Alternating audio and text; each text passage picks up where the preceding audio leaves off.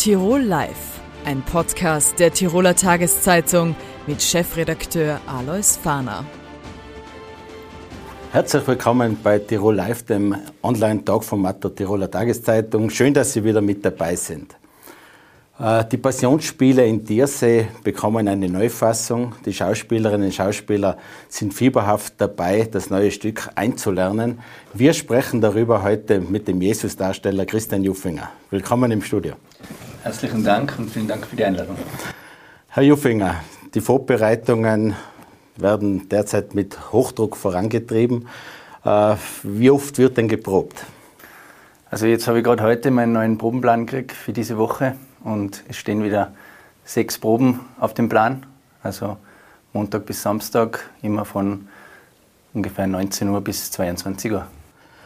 Äh, die Passionsspiele haben eine Riesentradition. Auch der ganze Ort spielt quasi mit, ist irgendwie involviert. Äh, wie viel werden denn heuer mit dabei sein? Also wenn man alle mitzählt, dann werden wir ungefähr 200 Mitwirkende sein. Also Darsteller auf der Bühne, Arbeiter hinter der Bühne, aber wir haben natürlich auch einen eigenen Chor, ein eigenes Orchester, dann die Spielleitung etc., Technik, Ton und so weiter. Das ergibt dann ungefähr in Summe bei den 200 Mitwirkenden. Äh, die Passionsspiele haben eine Riesentradition. Es geht auf das Gelöbnis von 1799 zurück, also über 200 Jahre. Was ist da genau quasi versprochen worden? Ähm, die Tierseher haben sozusagen einen Eid geleistet, dass wenn sie vom Krieg verschont werden oder damit sie vom Krieg verschont werden, ähm, ähm, sollen sie dann in regelmäßigen Abständen, das war am Anfang jedes Jahr und dann später hat man sich auf sechs Jahre geeinigt, also die Passionsspiele auf die Bühne bringen und sozusagen darum bitten, vom Krieg verschont zu bleiben. Äh, die bisherige Fassung wurde ja sehr lange gespielt. Jetzt heuer ist sehr vieles neu. Es gibt äh, quasi ein, neues Stück. Vieles äh, wird neu inszeniert, auch in, bei den Kostümen und so weiter. Was hat denn die Besucherinnen und Besucher zu erwarten? Also ohne jetzt zu viel zu verraten, wir haben eigentlich alles neu. Wir haben eine komplett neue Bühne. Wir haben meines Erachtens also wirklich impulsant umgebaut.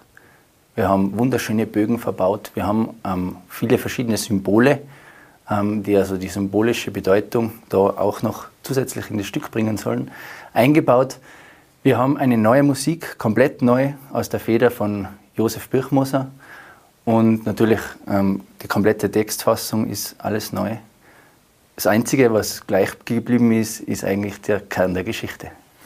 Äh, die Premiere ist am 12. Juni.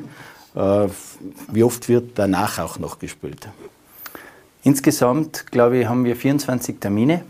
Wir starten, wie Sie richtig gesagt haben, am 12. Juni und werden dann das letzte Mal das erste Oktoberwochenende spielen. Und wie gesagt, also ungefähr 24 Termine in Zwischenzeit, jeweils freitags, samstags oder sonntags, aber nicht jedes Mal, sondern ähm, am besten schaut man da auf die Homepage. Genau, da gibt es Freitag am Abend dann immer Termine oder Samstag und Sonntag. Sie haben als Jesus natürlich den Hauptpart im Stück. Äh, wenn das jetzt alles neu ist, äh, wie viel ist da quasi an Text neu zu lernen? Also der Text ist komplett neu, aber es gibt natürlich einige Sachen, die also dem alten Text ähneln. Das sind Abschriften aus den Evangelien, aus den Apokryphen und so weiter. Das heißt, da hat sich der Autor dann schon Mühe gemacht, das Wesentliche zusammenzutragen, aber er hat jetzt da nicht alles total neu verfasst. Also der Text ähnelt sich in gewissen Teilen, aber teilweise halt ganz andere Szenen, ganz andere ähm, ähm, Bilder, die da auf die Bühne gebracht werden. Es gibt ja quasi drei Jesus-Darsteller, habe ich mir eingelesen. Was steckt da dahinter? Ähm, heuer zum ersten Mal ähm, bringen wir auch Jesus, das Kind, auf die Bühne. Das heißt, es wird da einige Szenen geben, in denen man sieht, wie Jesus als Kind war, welche Schwierigkeiten er gehabt hat, auch mit seinen Kräften, die er da ganz neu entdeckt, mit ihnen ähm, leben zu lernen und mit diesen Kräften umzugehen. Ähm, des Weiteren ähm, werden wir nach der Kreuzigung dann einen Wechsel machen bei den Jesus-Darstellern. Und zwar aus diesem Grund, weil die Jünger Jesus ja nach der Auferstehung nicht mehr erkannt haben. Und da hat sich also der Autor bzw. der Regisseur das auch gewünscht, dass sich die Jesus-Darsteller dann abwechseln, dass das auch authentisch ist. Äh, das ist ja quasi ein bisschen Familiensache, habe ich gelesen. Das ist, glaube ich, der Cousin, der quasi die zweite erwachsene Jesus-Rolle spielt. Müsst ihr euch da speziell auch abstimmen? Ähm, wir fungieren eigentlich als ein Jesus. Jeder muss beide Rollen beherrschen, weil sollte mal jemand ausfallen, dann wird dieser Wechsel nicht stattfinden. Dann spielt ein Jesus-Darsteller durch. Aber wir lernen gemeinsam, wir üben gemeinsam, wir proben gemeinsam. Wir sind eigentlich ein Team und genauso funktioniert es dann auch. Ist denn ein bisschen der Spirit in der ganzen Gemeinde? An so einem großen Ereignis mitzuwirken, ich glaube, das wird ja auch in den spielfreien Jahren irgendwie zu spüren sein. Natürlich in dem Jahr wie heuer ganz besonders. Wie ist das in der Gemeinde? Es ist ganz besonders. Da muss man einfach mitgewirkt haben, damit man das ähm, spürt. Es ist ein Dorf, ein relativ zerstreutes Dorf, also topografisch ist Tiersee ja relativ weitläufig, ähm, rückt dann im Jahr des Passionsspiels ganz eng zusammen. Neue Freundschaften werden geknüpft, aber alte Freundschaften ähm, werden wieder erneuert. Man verliert sie natürlich auch immer wieder in diesen sechs Jahren, wo man sie nicht so oft trifft. Und dann kommt man wieder zusammen und das ist einfach unbeschreiblich.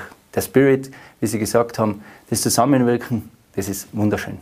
Wie ist das für den Schauspieler selbst, einen Jesus darzustellen? Der Bart ist ja schon sehr lang, haben wir lange wachsen gelassen, aber wie ist das dann selber? Man spielt ja doch ja, eine sehr äh, göttliche Rolle. Also, wenn man da zum ersten Mal in den Proben dann auf das Kreuz raufsteigt und da wirklich die Kreuzigungsszene darstellt, also da wird man schon mal sehr ehrfürchtig. Das betrifft dann ganz, ganz fest und die Emotionen, die, die man da dann verspürt, vor allem auch mit der Musik. Wir haben da ganz einen schönen Männerchor in dieser, in dieser Szene. Also da, das fährt wirklich unter die Haut. Nicht nur für den Zuschauer, sondern vor allem auch für die Darsteller. Äh, was ist jetzt für den Darsteller selber, also quasi der Unterschied zum letzten Jesus vor sechs Jahren? Was ist jetzt noch eindringlicher, was er mehr noch mitnimmt? Vor sechs Jahren oder was ist jetzt quasi das Neue? Also ein ganz wesentliches neues Element jetzt ähm, heuer ist natürlich die Auferstehung. Das heißt, nachdem Jesus aufersteht, muss ja natürlich auch ein, ein drastischer Wandel in seiner Persönlichkeit zu erkennen sein. Das heißt, wir interpretieren Jesus als Lebenden wirklich als einerseits Rebell, andererseits aber auch als starke Persönlichkeit, als emotionalen Menschen. Nicht nur Gott, sondern auch als Mensch. Das ändert sich dann, wenn er auferstanden ist. Da wird er ganz leicht, da wird er fast nicht mehr greifbar. Das heißt, die Persönlichkeit vom Jesus nach der Auferstehung unterscheidet sich ganz stark von der vor der Kreuzigung. Also. Kann man als Schauspieler da schon auch für sein Leben quasi was mitnehmen? Wird man da gläubiger? Ich denke, wenn man sich wirklich intensiv mit dem Text befasst, und das ist ja ganz ein wesentliches Element in der Vorbereitung, verstehen, was schreibt der Autor, beziehungsweise, wenn man noch tiefer geht, Jesus hat es gesagt. Was hat er wirklich gemeint damit? Wenn man sich da wirklich befasst mit ihm, dann kann man ganz, ganz viele Lehren fürs Leben, auch für sich persönlich also finden. Ich will da jetzt gerade ein Beispiel nennen, zum Beispiel äh, eben die Hilfsbereitschaft oder das Liebe deinen Nächsten. Einfach, das passt da sehr gut in die Zeit heute. Wirklich das Miteinander, das Rücksichtnehmen aufeinander.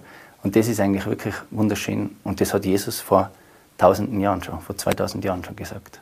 In einer Zeit, äh, wo vieles auch oberflächlicher wird, wo gerade der Glaube oft ein wenig zurückgedrängt wird, äh, äh, was kann denn da auch vielleicht die Besucher mitnehmen? Sind quasi Passionsspiele in Zeiten wie diesen noch zeitgemäß oder vielleicht gerade deswegen noch zeitgemäßer? Ja, also in Zeiten wie diesen, Sie haben es gesagt, glaube ich, ja, es passt einfach sehr gut einerseits das Gelöbnis der Tierseher gegen den Krieg, andererseits aber wirklich, was dieses Stück, die Geschichte, die große Geschichte hergibt, das ist wirklich enorm und das passt, Das ist zeitlos. Es passt immer. Es geht, es, es geht ja wirklich um die Menschen untereinander und um das gemeinsame Leben und nicht um den Einzelnen. Und genau so wird bei uns auch die Jesusrolle interpretiert. Es geht da nicht um das, dass sich der Jesus da groß profiliert oder irgendwas, sondern es geht da wirklich, jeder Einzelne ist wichtig für das Stück und alle zusammen versuchen den gleichen Spirit dann nach außen zu tragen. Wenn man jetzt ein bisschen in diesen heurigen Sommer schaut, äh, wie viele Zuschauer erhofft ihr euch quasi in diesen ganzen Vorführungen? Also wir haben in unserem Passionsspielhaus Platz für etwa 500 Zuseher. Wir werden 20 Mal aufführen und wenn wir jetzt also 24 Mal aufführen und glaube, wenn wir ähm, da jetzt so eine Prognose wagen sollen, dann werden es schon um die 10.000 Zuseher sein, die wir uns erhoffen. Heuer eben vieles Neue, auch Kostüme, Musik und so weiter, wird wahrscheinlich auch finanziell Aufwand sein. Das geht sich alles aus? so Gott will. Nein, äh, wir haben große Investitionen gehabt und natürlich ist das auch ein Aspekt. Also wir müssen natürlich unsere Kosten dann irgendwo wieder hereinbekommen und ich hoffe, dass wir das schaffen, indem wir einfach ähm, mit voller Begeisterung dabei sind und auch die Zuschauer davon überzeugen können, dass das ganz was Besonderes ist, was wir da machen. Herr Juffinger, Vielen Dank. Alles Gute dann für die Premiere und für die weiteren Vorführungen. Danke schön fürs Gespräch. Danke fürs Kommen. Vielen Dank. Am Samstag wurde er in Innsbruck mit fast 98 Prozent Zustimmung für eine weitere Periode als Tiroler ÖGB-Chef bestätigt. Ich darf ihn jetzt heute im Studio begrüßen, Philipp Wohlgemuth. Danke für die Einladung. Herr Wohlgemuth, äh, Sie gehen in eine neue Periode als Vorsitzender mit großer Zustimmung der Delegierten. Äh, was haben Sie sich denn vorgenommen für die nächsten Jahre? Also ich muss einmal zunächst betonen, dass wir auf unserer Landeskonferenz nicht nur die personellen, sondern auch die inhaltlichen Weichen gestellt haben. Wir haben äh, über, über mehrere Jahre eigentlich einen, einen Antrag formuliert und auch gemeinsam erarbeitet äh, über alle Gewerkschaften, alle Fraktionen, alle Abteilungen und Referate. Und mit diesem Tiroler Leitantrag gehen wir sozusagen in eine Zukunftsmission 2027, wie wir uns das Bundesland vorstellen. Aber ich glaube, jetzt einmal sind die größten Herausforderungen, dass wir uns der Teuerung stellen und Maßnahmen ergreifen, um den Schwächsten in unserer Gesellschaft einfach auch zu helfen. Denn derzeit die Lage der Arbeitnehmerinnen und Arbeitnehmer in Tirol? Es hat ja verschiedenste Meldungen gegeben. Zuerst haben wir die Pandemie gehabt, dann hohe Arbeitslosigkeit, jetzt haben wir einen großen Arbeitskräftemangel. Äh, die Teuerung haben Sie angesprochen. Es sind viele Herausforderungen, die irgendwie zu bewältigen sind. Also es ist schon wirklich eine sehr schwierige Herausforderung insgesamt für die Arbeitnehmerinnen und Arbeitnehmer. Wir haben eine Gesundheitskrise erlebt, wir haben eine Arbeits- und Wirtschaftsmarktkrise erlebt, wir haben eine Sozialkrise erlebt, aus der wir uns äh, äh beurteilen, dass wir uns immer noch befinden. Und jetzt ist äh, die aktuelle Teuerung einfach da. Und ich glaube, dass wir uns dieser stellen müssen, dass es politische Entscheidungen jetzt braucht, um der entgegenzuwirken. Und da brauchen wir vor allem für die Arbeitnehmerinnen und Arbeitnehmer äh, hohes Maß an Unterstützung. Wir brauchen politische Entscheidungen. Wir brauchen aber auch höhere Löhne und höhere Gehälter weil diese eben nicht, äh, wie es immer neoliberal gepredigt wird, äh, die Preise weiterhin ansteigen, sondern es äh, garantiert Wachstum, Beschäftigung und auch Sicherheit. Und dafür braucht man eben auch diese höhere Löhne und höhere Gehälter. Was sind denn die Hauptforderungen, um der Teuerung entgegenzuwirken, vor allem den drohenden Einkommensverlusten? Wir sagen immer so, also die Teuerung trifft natürlich alle Menschen in Tirol, aber sie trifft da vor allem Menschen mit geringen Einkommen noch wesentlich mehr. Und deswegen müssen wir jetzt vor allem eine starke Sozialpolitik an den Tag legen. Wir fordern ganz klar, dass die Einkommensgrenzen bei Sozialleistungen angehoben werden, dass wir die, die Sozialleistungen auch an die Teuerung anpassen. Da gibt es uh, Studien, auch der Arbeiterkammer, die belegen, dass uh, die Sozialleistungen bei Weitem nicht mitgehen haben können. Und da braucht es jetzt ganz dringend politische Initiativen seitens der Tiroler Landesregierung. Also jährliche Anpassung der Sozialleistungen und ich nehme an, die kalte Progression, wo ja die Arbeitnehmer immer in höhere Steuerklassen rutschen, soll auch weg. Definitiv. Also wir warten jetzt einmal ab, was der Finanzminister diese Woche auf den Tisch legt. Die Landeshauptleute haben sich ja mit dem Minister bereits darauf geeinigt, dass in den nächsten Wochen ein Paket kommen soll. Wir werden das dann im Detail natürlich auch bewerten, aber es ist wichtig, dass wir der kalten Progression den Kampf ansagen. Äh, es gibt äh, bereits ein bisschen Vorgeplänkel in Richtung Lohnrunde. Die Gewerkschaft hat angekündigt, heuer natürlich entsprechend der Teuerung äh, kräftige Forderungen stellen zu wollen. Äh, was ist da im Herbst zu erwarten? Gibt es einen heißen Herbst? Also ich möchte dazu sagen, wir haben schon die letzten Wochen und Monate äh, sehr gute Kollektivvertragsabschlüsse gehabt. Wir verhandeln ja immer auf der sogenannten rollierenden äh, Inflation, das heißt die letzten zwölf Monate. Und äh, man kann schon sagen, also im Herbst, da muss es definitiv klingen, da brauchen die Arbeitnehmerinnen und Arbeitnehmer wirklich mehr Geld. Äh, die Unternehmen sind natürlich gleichzeitig auch unter Druck. Sie haben extreme Kostensteigerungen bei verschiedenen äh, Vormaterialien. Dann kommen die Lohnkosten dazu. Muss das irgendwie der Staat ausgleichen oder wie, wie soll das ganze Spiel funktionieren?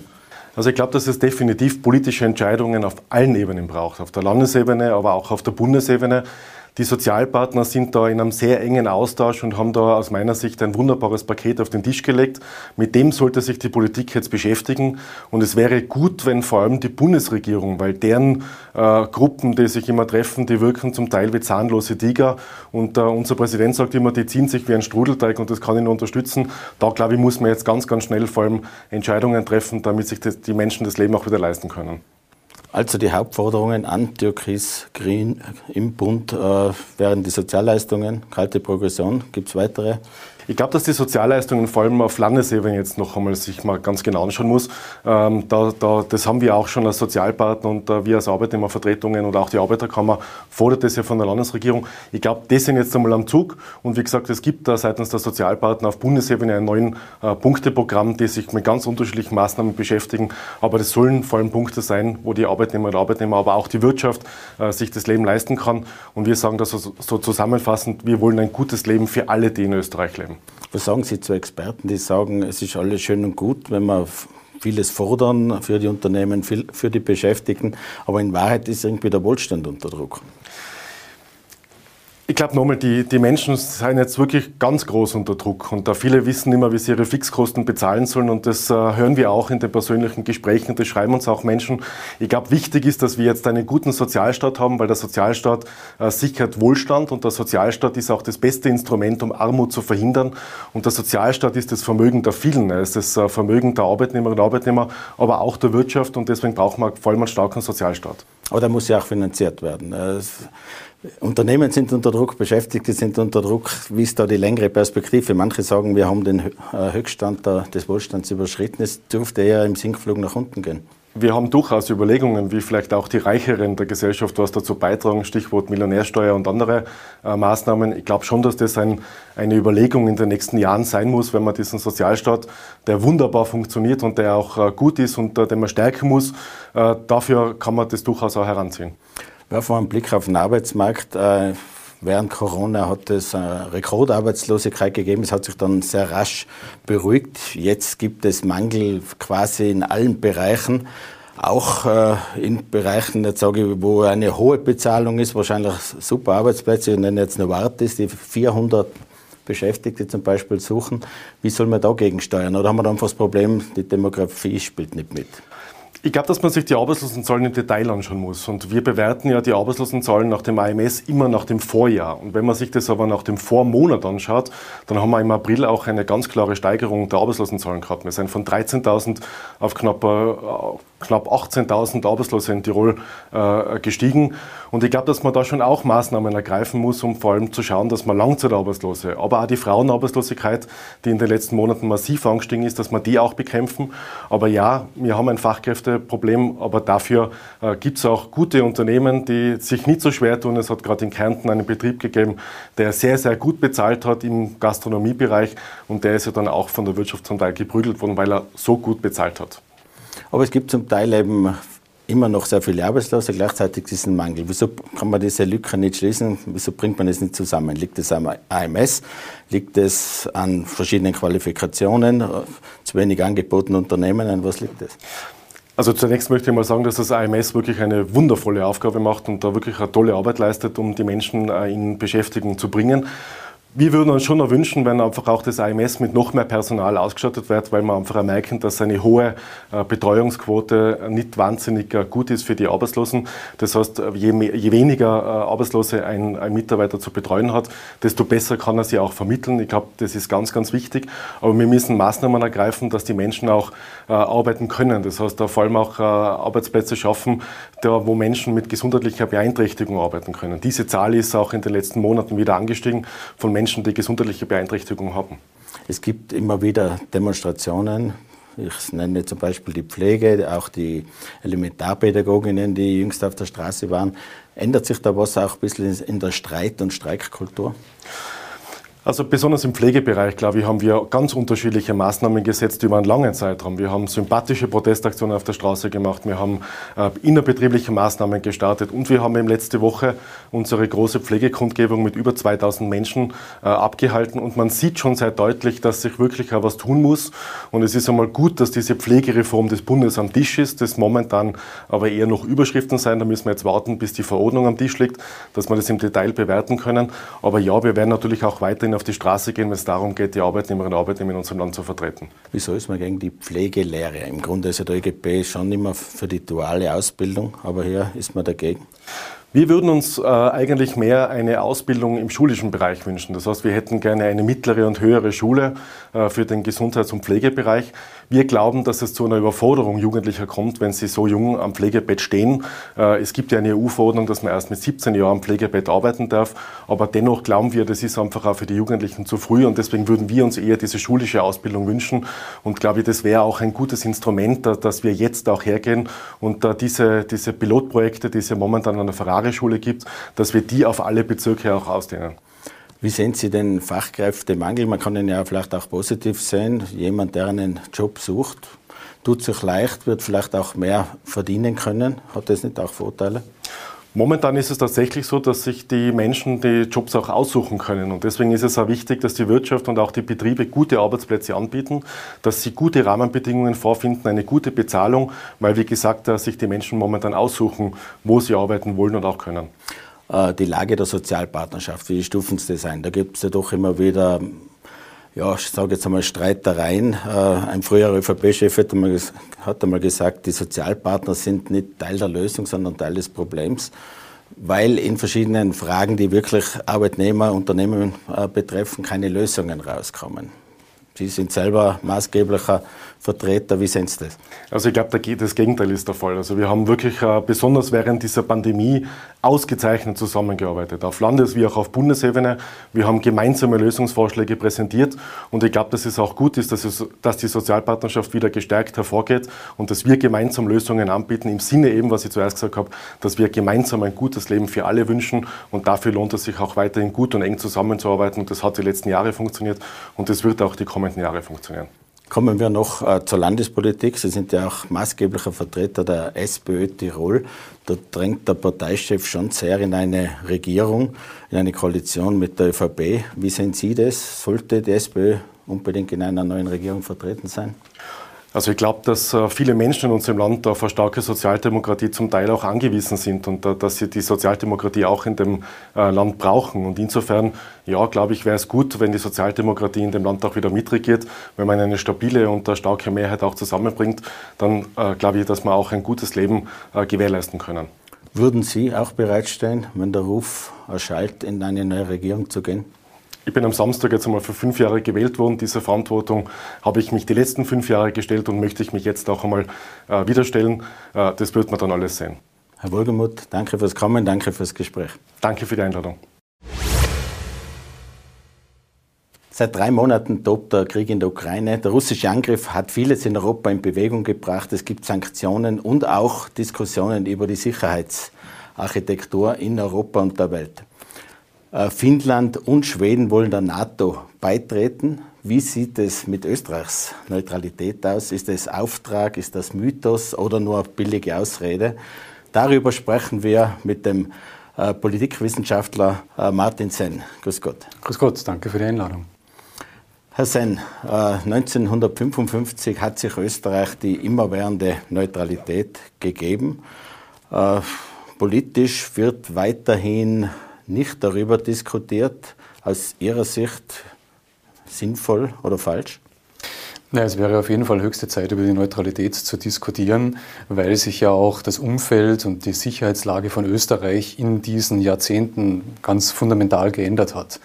Ähm, deswegen wäre es auch wirklich an der Zeit, jetzt einmal Bestand aufzunehmen. Was bedroht uns? Wie können wir uns davor schützen? Und welche Rolle spielt die Neutralität in dem Zusammenhang? Also eine Diskussion über die Neutralität wäre dringendst geboten derzeit. Die Neutralität hat uns damals ja Freiheit gebracht. Äh, die Besatzungszone Truppen sind dann auch abgezogen. Jetzt gibt es, was ist die neue Bedrohung? Ist Russland die Bedrohung? Damals hat es ja auch schon den eisernen Vorhang gegeben, das Gegenüberstehen von Ost und West. Russland ist definitiv die neue Bedrohung oder die, die alte neue Bedrohung für die europäische Sicherheitsarchitektur. Ähm, aber das Problem, das wir derzeit haben, ist, dass das Bedrohungs Bedrohungsspektrum ähm, sehr, sehr viel größer ist. Also es geht ja nicht nur um konventionelle Angriffe, wie wir es derzeit in Russland sehen, sondern es geht um die Frage der Verbreitung von Massenvernichtungswaffen, es geht um den Terrorismus, ähm, es geht um Cyberangriffe und solche Dinge. Das heißt, das Bedrohungsspektrum ist wirklich sehr viel breiter und sehr viel heterogener geworden. Man könnte sagen, was hat das jetzt mit der Neutralität zu tun? Man kann sich ja trotzdem gegen Cyberangriffe, gegen andere Bedrohungen wehren. Oder anders gefragt, nimmt Österreich die Neutralität, so sie sie überhaupt behalten will, ernst oder ist das quasi nur eine billige Ausrede? wir machen zu wenig aus der Neutralität, die wir haben. Ähm, die Neutralität ist nach dem Ende des Ost-West-Konflikts Stück für Stück in ihrem Geltungsbereich eingeschränkt worden. Wir sind ja im Rahmen ähm, der europäischen Außen- und Sicherheitspolitik nicht mehr neutral. Ähm, wir haben uns aber gleichzeitig zu wenig Gedanken darüber gemacht, was wir jetzt mit dieser Neutralität anfangen wollen. Ja? Das heißt, die, die Frage, was ist der Wert der Neutralität, äh, müsste man eigentlich anders stellen. Und zwar, wir müssen uns, stellen, wie, die, wir müssen uns die Frage stellen, wie wir die Neutralität wieder wertvoll gestalten können. Um das muss es jetzt gehen. Also wie, welche, welche Maßnahmen wir setzen könnten, um die Neutralität wieder ähm, effektiv zu gestalten, damit sie auch einen Mehrwert für die österreichische Außen- und Sicherheitspolitik hat. Wenn man in die Historie schaut, hat Österreich früher die Neutralität besser genutzt oder war das quasi nur aufgezwungen, äh, um wieder frei zu werden? Beides. Ähm, also sie wurde, die, Neutralität, wie Sie ja schon gesagt haben, war eine Vorbedingung für die Souveränität von Österreich. Aber sie wurde dann trotzdem auch ähm, in den Jahren nach dem Staatsvertrag und nach dem Neutralitätsgesetz, vor allen Dingen ähm, in der Zeit der, der SPÖ-Regierungen unter Bruno Kreisky, sehr intensiv genutzt. Das sieht man in den letzten Jahren nicht mehr. Also die Neutralitätspolitik ist eingeschlafen, wenn man so möchte. Das ist natürlich unsere Außenpolitik. Äh, hat man sich da auf eine Beliebigkeit äh, zurückgezogen? Vielleicht irgendwie, ja, es war nett, man ist neutral und muss sich quasi nirgends engagieren? Ich würde nicht sagen Beliebigkeit. Ähm, es wurde eben diese Neutralität nicht mehr so gepflegt wie in der Vergangenheit. Ähm, es ist auch so, dass man, Österreich spricht ja immer von, von der Rolle als Brückenbauer. Brückenbauer wird man nicht, wenn man zu, einer, zu einem kurzen Meeting, zu einem Staatspräsident fährt. Brückenbauer ist man, wenn man die Expertise hat für, den, für einen Konflikt, wenn man sich das Vertrauen erarbeitet der Konfliktparteien, das braucht Zeit und es braucht Ressourcen, die man investiert. Ähm, das heißt, hier ist auch Österreich ein wenig zögerlich gewesen in den letzten Jahren. Wenn man zurückschaut in die letzten Jahre, fallen einem vielleicht zwei Ereignisse ein. Zum einen hat Wien also doch als Standort dieser Atomgespräche mit dem Iran eine Rolle gespielt. Aber es fällt einem auch an Österreichs Engagement vom Golan. Da ist es gefährlich geworden. Österreich hat sich zurückgezogen und die Fidschi-Inseln haben einspringen müssen. was halten Sie von diesem Wechselbad?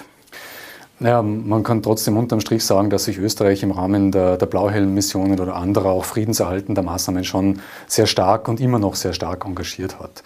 Ähm, das mit dem Golan gibt es Gründe, da kann man jetzt drüber diskutieren, über diesen Rückzug, aber trotzdem muss man unterm Strich schon festhalten, dass Österreich ähm, als doch kleines Land sich über die Jahrzehnte hinweg sehr stark im Bereich der friedensschaffenden Maßnahmen engagiert hat. Also das ist ein Bereich der österreichischen Außenpolitik, wo wir konsistent waren und wo wir auch wirklich lange Zeit einen sehr guten Beitrag geleistet haben und immer noch leisten.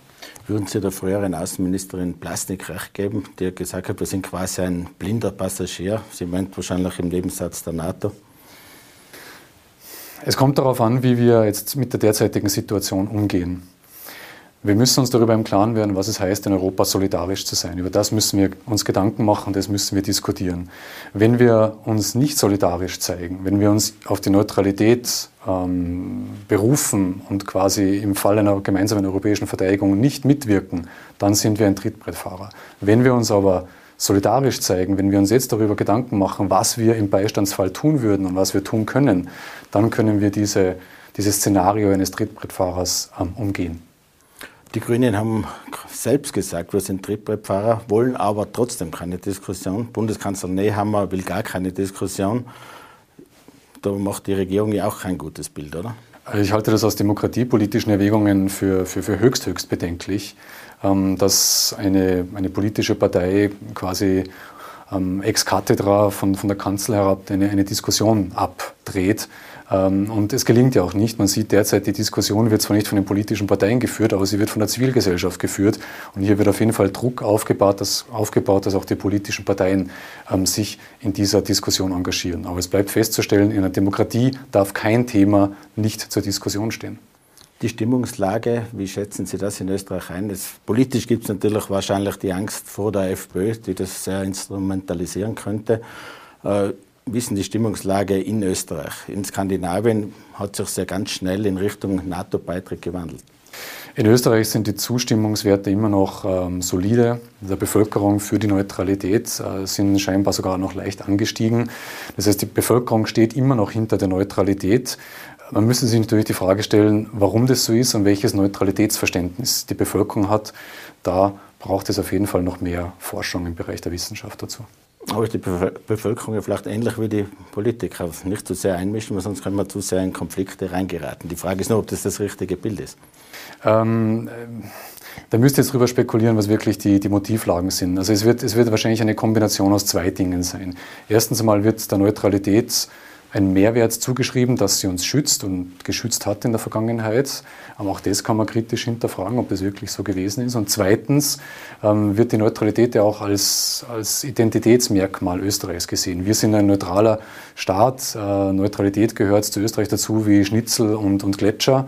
Ähm, ja, man, das kann man zur Kenntnis nehmen. Ähm, Faktum bleibt, die, die, die, die Zustimmung der Bevölkerung ist groß. Man müsste sich auch die Frage stellen, ob man nicht vielleicht auch einmal im Bereich der politischen Bildung hier ansetzen müsste, um auch den, der Bevölkerung zu erklären, was ist Neutralität überhaupt, was hat sie getan, was hat sie nicht getan, solche Dinge. Schweden hat äh, sehr rasch reagiert, will beitreten als neutrales Land. Die, die, Schweiz hat seit jeher zum Beispiel mehr, deutlich mehr für die Verteidigung ausgegeben als Österreich. Mhm. Wo sehen Sie Österreich in diesem Umfeld? Naja, Österreich hat ähm, ein wenig das Problem, dass, ähm, sagen wir mal, die Hürden sehr groß sind, um die Neutralität abzuschaffen. Also es bräuchte eine Zweidrittelmehrheit im Nationalrat. Ähm, das ist eine sehr, sehr große Hürde. Einerseits. Andererseits eben der große Zuspruch der Bevölkerung. Das heißt, die politischen Parteien sind hier mehr oder weniger in einer Zwickmühle drinnen. Gleichzeitig haben wir auch im Gegensatz zur Schweiz die Situation, dass ähm, Österreich über viele Jahre oder Jahrzehnte hinweg ähm, sich nicht dazu hat durchringen können, mehr in die, in die Streitkräfte zu investieren. Und das ist auf jeden Fall ein Bereich, über den man auch diskutieren muss und der auf jeden Fall angegangen werden muss von den politischen Parteien. Da hängt sich einiges an Interpretation drinnen, aber wenn man sich den Text durchliest, was die Verteidigung Österreichs anbelangt, da sind wir wahrscheinlich seit langem verfassungswidrig unterwegs, oder? Mm, die, die, Verfassung schreibt ja fest, dass wir die, die, die, Landesverteidigung militärisch gestalten müssen. Das Wie steht ja nicht drinnen. Das, das, ist eine politische Frage. Das wie viel? Auch nicht. Das ist eine politische Frage. Also wir müssen die Neutralität militärisch verteidigen, aber es steht nicht ähm, drinnen, wie wir das machen müssen. Das ist Aufgabe der Politik, das festzuschreiben. Vor dem Hintergrund einer Einschätzung der Bedrohungslage, äh, wie wir eben auch eingangs schon erwähnt haben. Nach dem Angriff Russlands auf die Ukraine gibt es in etlichen osteuropäischen Ländern, aber eben auch in Skandinavien Ängste vor Russland. Teilweise sind das ja auch EU-Mitgliedsländer, etwa im Baltikum, aber auch Polen und natürlich die skandinavischen Länder. Äh, Sie haben es angesprochen, die EU-Beistandspflicht. Was müsste da Österreich tun? Müssten wir da auch theoretisch militärisch eingreifen? Das ist die Frage, was wir tun wollen. Ähm, also rein vom vom, vom Verfassungsrecht her hätten wir die Möglichkeit, militärischen Beistand zu leisten. Das ist dieser mittlerweile berühmt-berüchtigte Artikel 23j des Bundesverfassungsgesetzes, wo eben auch die Beistandspflicht abgedeckt ist. Wir können das tun. Wir könnten uns aber auch auf die irische Klausel berufen, die im Europarecht drinnen ist, die eben sagt, ähm, dass wir dem Charakter unserer, unserer Sicherheitspolitik Rechnung tragen können, sprich als neutraler Staat uns aus diesem Beistand entfernen können. Also es ist eine Frage der Politik und der, der, der politischen Positionierung, ob wir uns militärisch solidar, äh, solidarisch zeigen wollen oder eben nicht. Das muss die Politik entscheiden. Ich würde sagen, meine Meinung wäre, dass wir uns sehr wohl militärisch solidarisch zeigen müssen, weil wir ja im Fall eines Angriffs auf uns auch erwarten würden, dass andere mit uns solidarisch sind. Also würden Sie sogar jetzt über eine Debatte über einen NATO-Beitritt Österreichs äh, gerne reden wollen mit der Bevölkerung, mit der Politik? Mm, ich glaube, man muss in alle Richtungen ergebnisoffen diskutieren. Ähm, meine Position, die ich auch schon in mehreren Foren kundgetan habe, ist, dass wir die Neutralität und die Neutralitätspolitik reaktivieren sollten. Wir können im Rahmen der Neutralität solidarisch sein, aber wir müssen uns eben wieder reaktivieren in diesem Bereich. Ein NATO-Beitritt ist eine Option, wo ich mehr Probleme als, als Vorteile sehe. Aber grundsätzlich gilt es einmal, das ganze Ergebnis offen zu diskutieren. Meine Position ist Neutralität beibehalten, aber reaktivieren. Der Angriff hat ja verschiedenste Reaktionen ausgelöst. In der Optik zumindest hat man den Eindruck, es gibt jetzt ein bisschen diesen Block China-Russland gegen den Westen. Da ist dann die Frage, ob da Platz für eine neutrale und Neutralitätspolitik sein kann. Die Neutralitätspolitik kann ihren Platz finden ähm, jenseits von Europa. Also wir, wir, durch das, dass wir Mitglied in der Europäischen Union sind, auch Teil der gemeinsamen Außen- und Sicherheitspolitik sind, sind wir ja indirekt eine Partei in diesem Konflikt geworden. Indirekt. Ja. Das heißt, hier ist es schwierig, als Brückenbauer, als Vermittler tätig zu werden.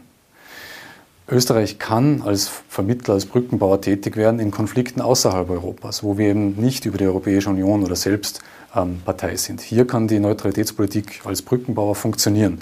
In Europa schwierig. Hier geht es um die Frage der Solidarität. Herr Professor, vielen Dank fürs Kommen, vielen Dank fürs Gespräch. Danke Ihnen. Ja, meine Damen und Herren, das war Tirol Live.